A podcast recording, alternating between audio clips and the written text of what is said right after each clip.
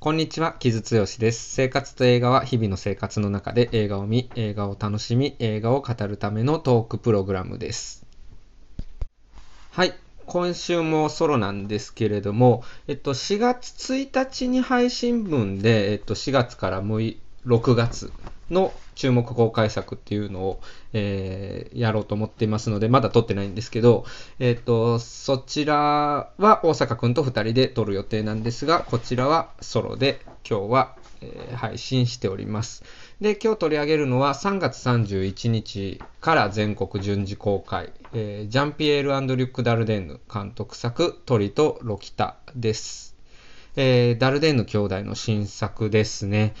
えっと、ダルデンヌ兄弟ってお兄ちゃんのジャンピエールの方が51年生まれで弟が54年生まれなので、えっと、70代過ぎぐらいですかね、うん、になって、まあ、この「トリとロキタ」という作品もカンヌの、えー、映画祭の賞を取ったりしているので、まあ、70超えて、まあ、まだまだ現役感があるという監督なんですけど、ダルデンヌ兄弟どうでしょうか？結構もう、ね、大御所っていうかもう本当に巨匠の、まあ、三大映画祭周りの、ていうかまあ特にカンヌですよね、の、にすごくずっと関わってきた巨匠の一人ですけど、えっと、ロゼッタが1999年の作品で、これがカンヌでパルムを取って、でロゼッタも多分、うんと、去年か、去年じゃないかな、えっと、数年前ぐらいに、えー、レトロスペクティブの上映があったりしましたけど、まあなんか、あの、ロゼッタの時から、まあ子供だったりとかね、まああるいは、非常に貧困とか極端な、え、状況に置かれた人たちを、まあ、ドキュメンタリータッチで撮ったり、まあ、音楽もほとんどなかったり、あるいはその、えー、非常に彼らが置かれてる状況をただそのまま捉える。しかも素人の俳優を使ってみたいなことの、まあ、えー、スタイルが、えー、ずっと貫いてきた人たちですよね。で、えっ、と、ここ数作の、うん、例えばね、うんまあ、少年と自転車以降ぐらいですかね、2011年の少年と自転車っていう作品が結構こう、ダルデンの兄弟の、えー、作品の中でも割とこう結構屈指かなっていう感じは僕はしたんですけれども、そこから、えっと、マリオン・コテアルが出てた2014年のサンドラの週末、で、2016年の午後8時の訪問者、そして特にその2019年のその手に触れるまでとかを含めると、どんどん作風がえー、ミニマルになっている感じ、ミニマルというかミニマムかになっている感じがするといいますかね、どんどんそぎ落としていく感じがあるんですよね。これってまあ、あの、名監督が年を取っていくにつれて、まあよくある現象と言えばそうなんですけど、まあ、どんどん、えー、贅肉的な部分がそぎ落とされていって、本当にかんどんどん簡潔になっていくっていう、えー、ことがあると思うんですけど、えー、ダルデンヌ兄弟もまさに、えー、そういった、うん、傾向があってですね、そしてなんかトリとロキタは、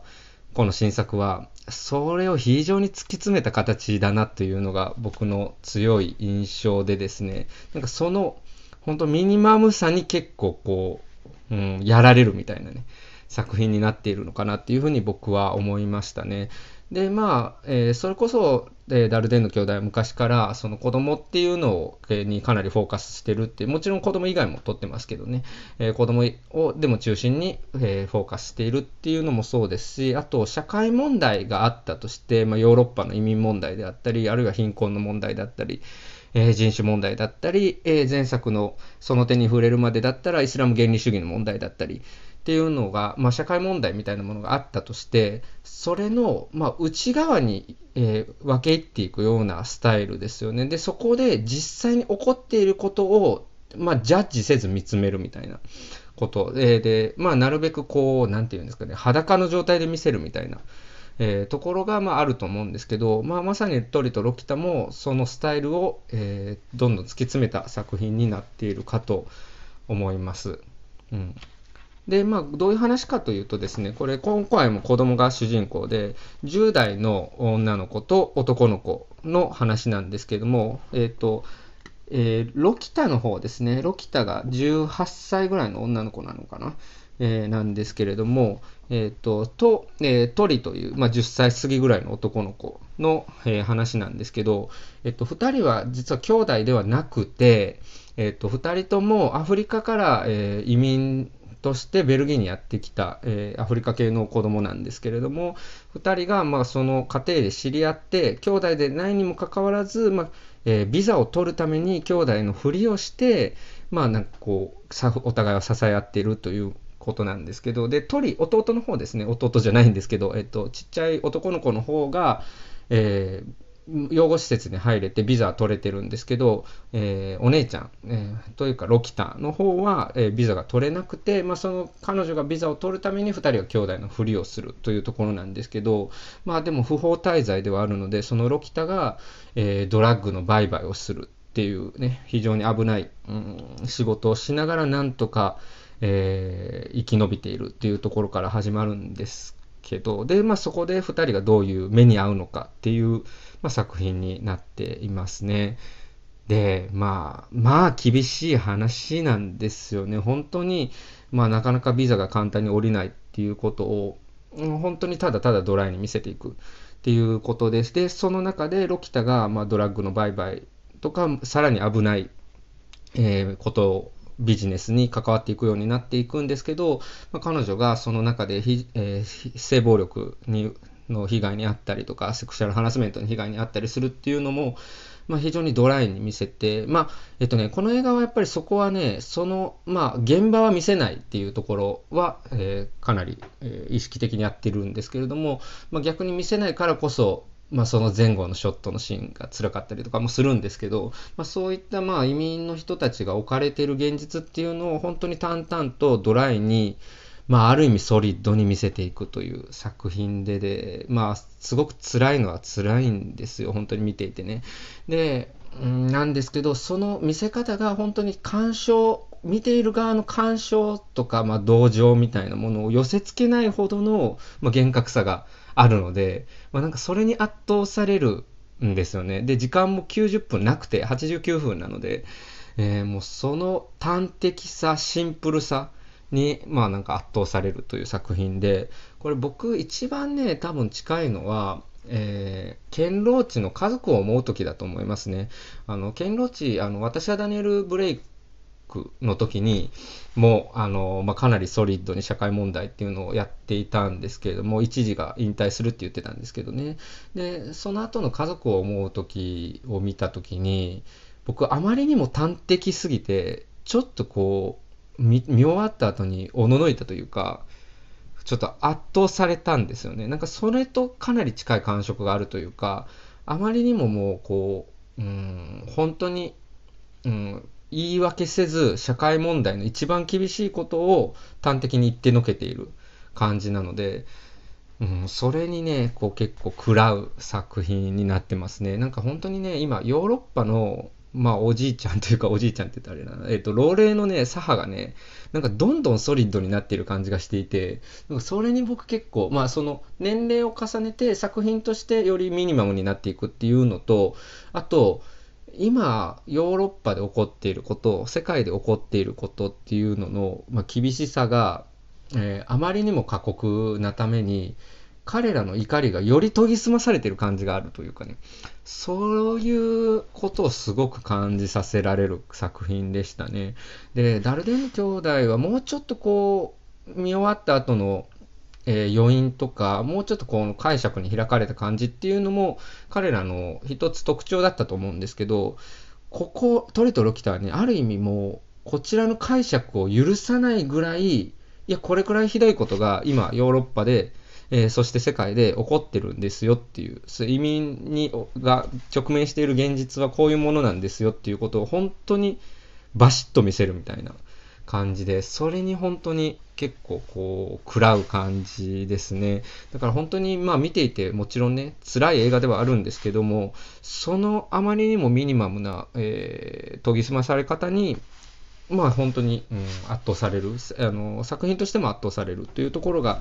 えー、一番かなっていうふうに思いますね。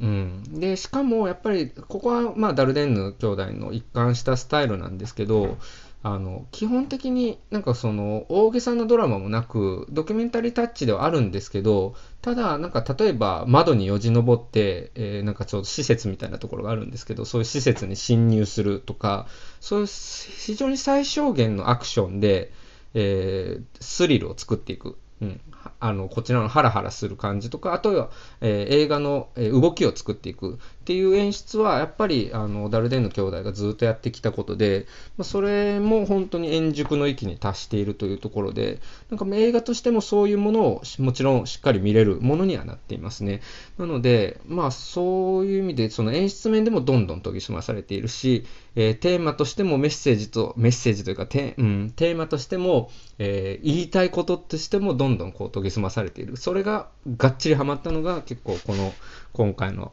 えー、作品かなというふうに思いますね。で、まあ、あとはやっぱり、この、まあ、トリとロキターを演じる2人ね、えー、っと、パブロ・シムズ君。これ、えー、撮影当時12歳だった男の子なんですけど、と、あと、ジョエリー、えー、ムブンドゥ、ムドブンドゥさんと2人なんですけど、まあ、2人とも全然映画映画の経験経験がなくて、まあ、ダルデンの兄弟に見出されてやったっていうスタイルも、まあ、今まで通りのスタイルなんですけど、まあ、その、まあ、素人に近い俳優2人を中心に置いて、でもその存在感と動き、シンプルな動きで見せていくっていうのも本当に、まあ、よくここまで演出できるなと。うんまあ、それは2人を信頼してるもそうだけど、やっぱりそこで起こることっていうのをちゃんと捕まえようとしてる感じがあって、だかそれは本当に長年このスタイルでやってきたことの成果が出ているなというところで、まあ、そこにもま圧倒されますし、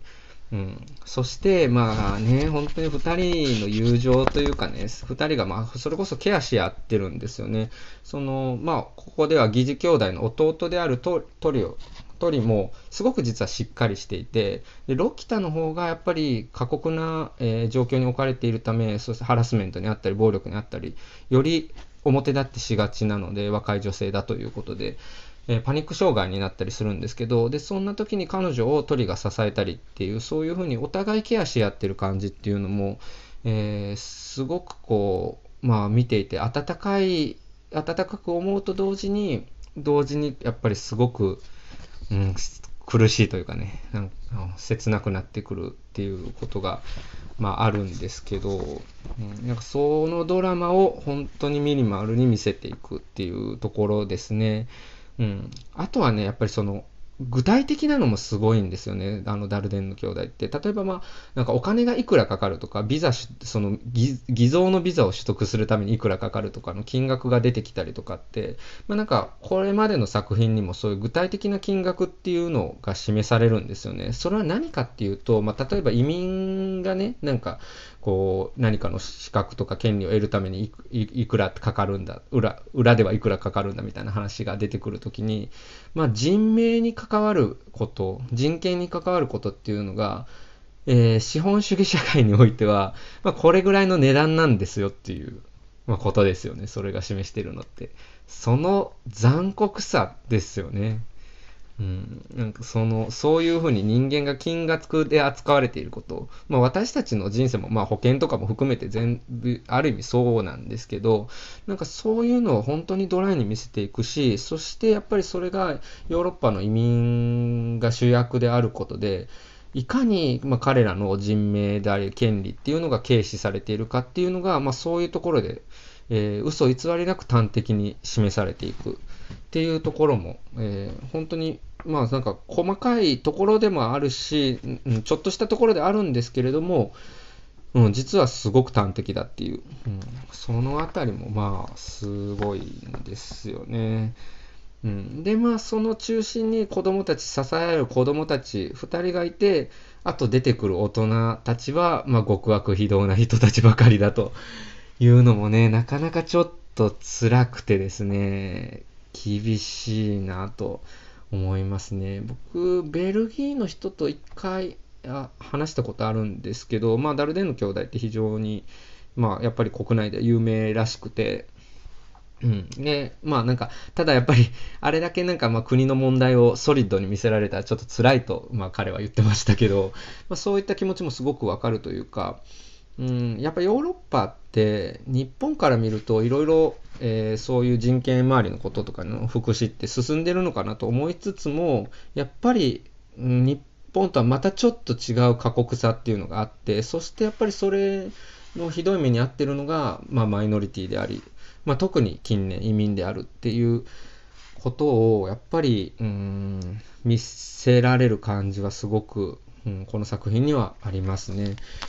うん、なんか堅牢地に関してもその貧困っていう問題もありますし移民の問題っていうのも入っているんですけどだから、えー、でカウルスマキ僕の大好きなアキ・カウルスマキというフィンランドの監督も、まあえー、晩年というか、まあ、まだあの彼はそんなに年いってないんですけども引退しちゃって、えー、最終作でまさに移民の問題を描いてたんですけど移民と貧困っていう問題を、まあ、どういうふうに映画が扱っていくかっていうのを、まあ、彼ら、えー、ヨーロッパの左派たちが取り組んでいてそして、まあ、ケンローチとダルデンの兄弟に関してはもうどんどんソリッドになっているなというところでしたね。うんっていうのをね、ちょっとやっぱり、まあヨーロッパの移民の映画って言ったら、あの、レ・ミゼラブルとかね、ラジリの、あの、いろいろまだまだ続いてる中で、えー、すごくアクチュラルなテーマである中で、まあここ、あの、まあいわゆるそのベテランの老齢の、えー、左派監督が、えー、ソリッドな作品を作っているっていうのは、まあ、非常に重要なことかなっていうふうに、まあ、僕からしても思いますね。うん、そして、まあ、このトリとロキタに関してはそのロキタのパニック障害のことだったりとか単に貧困だけじゃなくて、まあ、メンタルヘルスの問題もしっかり描いていてですね、まあそのまあ、コロナの時もそうコロナ禍の時もそうでしたけど、えー、メンタルヘルスの問題って、まあ、その 一時期流行ったねその80年代とか90年代ぐらいに流行ったぼんやりとした不安みたいなものじゃなくて、いかに貧困とともにメンタルヘルスの問題が、えー、過酷化するかみたいなことが、まあ、近年非常に描かれていて、まあ、これも、えー、そのうちの一つかなっていう感じはすごく僕はしましたね。なのでそこら辺もすごく誠実だし、そしてまあ逆に言うと容赦がないというところでもありました。で、そして、まあ、ラストですよね。もで、あの、本当にダルデンの兄弟って、これまで結構開かれたラストを割と、こう、こちらに解釈の余地があるようなラストを作ってきたと思うんですけど、まあ、本当にラストの終わり方っていうのも、まあ、細かくはもちろん言いませんけれども、まあ、容赦ないし、こちらに解釈の余地を許さないぐらいのソリッドさ。だからこれも本当にダニエル・ブレイクの終わり方とかね、堅牢地の。えー、家族を思う時の終わり方とかに僕はすごく近いなって思いましたし、で、それに、それで、まあ、90分足らずの映画がバツンと終わるというところも、まあまあまあ、本当に、えー、でも見ないといけない現実だなというところを、うん、見せられる感じですね。あのだからといって、まあ、映画としてねなんかただ辛いだけっていうことじゃなくて、まあ、そのトリとロキタの友情だったりとかそしてまあミニマムなアクション映画としても見られる作品なのでなんかそういう、まあ、アートと現実っていうのがどういうふうに交錯するかっていう意味でも、まあ、トリとロキタ見る価値すごくあるかなというふうに思っています。まあ、決してまあ明るい気持ちで見られる映画ではないんですけれども、まあ、こうしたこうした映画も、えー、現代において非常に重要な一作かなということで今週は、えー、この「トリトロ北」を紹介させていただきました。はい3月31日から全国公開になっております。はい。えー、で今週はちょっとそんなところなんですがちょっともう一本撮ろうと思っていてですねあのそれは、えー、6時半とかそれぐらいにあげると思うんですけどそれはドラマについて話す予定ですので引き続きよろしくお願いいたします。はい。で、えっと、えっと、今週の僕のちょっと紹介したい、告知したい仕事なんですけれども、えっと、映画のパンフレットの仕事をしております。3月24日から公開されている、えー、マッシブタレントという、まあ、コメディ映画、コメディアクション映画がありまして、アクションコメディ映画か がありまして、それがニコラス・ケイジが主役なんですけど、ニコラス・ケイジが俳優のニコラス・ケイジと役と出てくる、まあ、コメディなんですよ。で、えー、その相方が、えー、パブロえララインって言いそうに、パブロでも全然ない、えっと、ペドロ・パスカル。ペドロ・パスカルとのバディものでもあって、で、まあ、二人が、まあ、イチャイチャしてるのを見るという まあ、コメディなんですけど、その二人の、そのまあ、イチャイチャというかね、まあ、おじさんたちのイチャイチャがどういう意味があるのかっていうのを、えー、ポイントにしたコラムを書いてます。パンフレットにね。はい。のでよ、よければそちらもよろしくお願いいたします。そして、この前、あの、この番組でもダラダラと、えっ、ー、と、感想を喋ったアカデミー賞なんですけども、もうちょっとタイトにまとめたレポート、タイトと言っても、まあ、分量は結構5000字超えたりしたんですけど、えー、まあ、詳細レポートですね。アカデミー賞の詳細レポートを映画ナタリーに書きまして、それは、えっ、と、明日なので28日にはアップされるかと思います。のでそちらも合わせてよろしくお願いいたします。はい。じゃあ、えっと、今週はこんなところというか、えっと、トリとロキタに関してはこんなところなんですけども、今週はもう一本配信しようと思います。どうぞよろしくお願いいたします。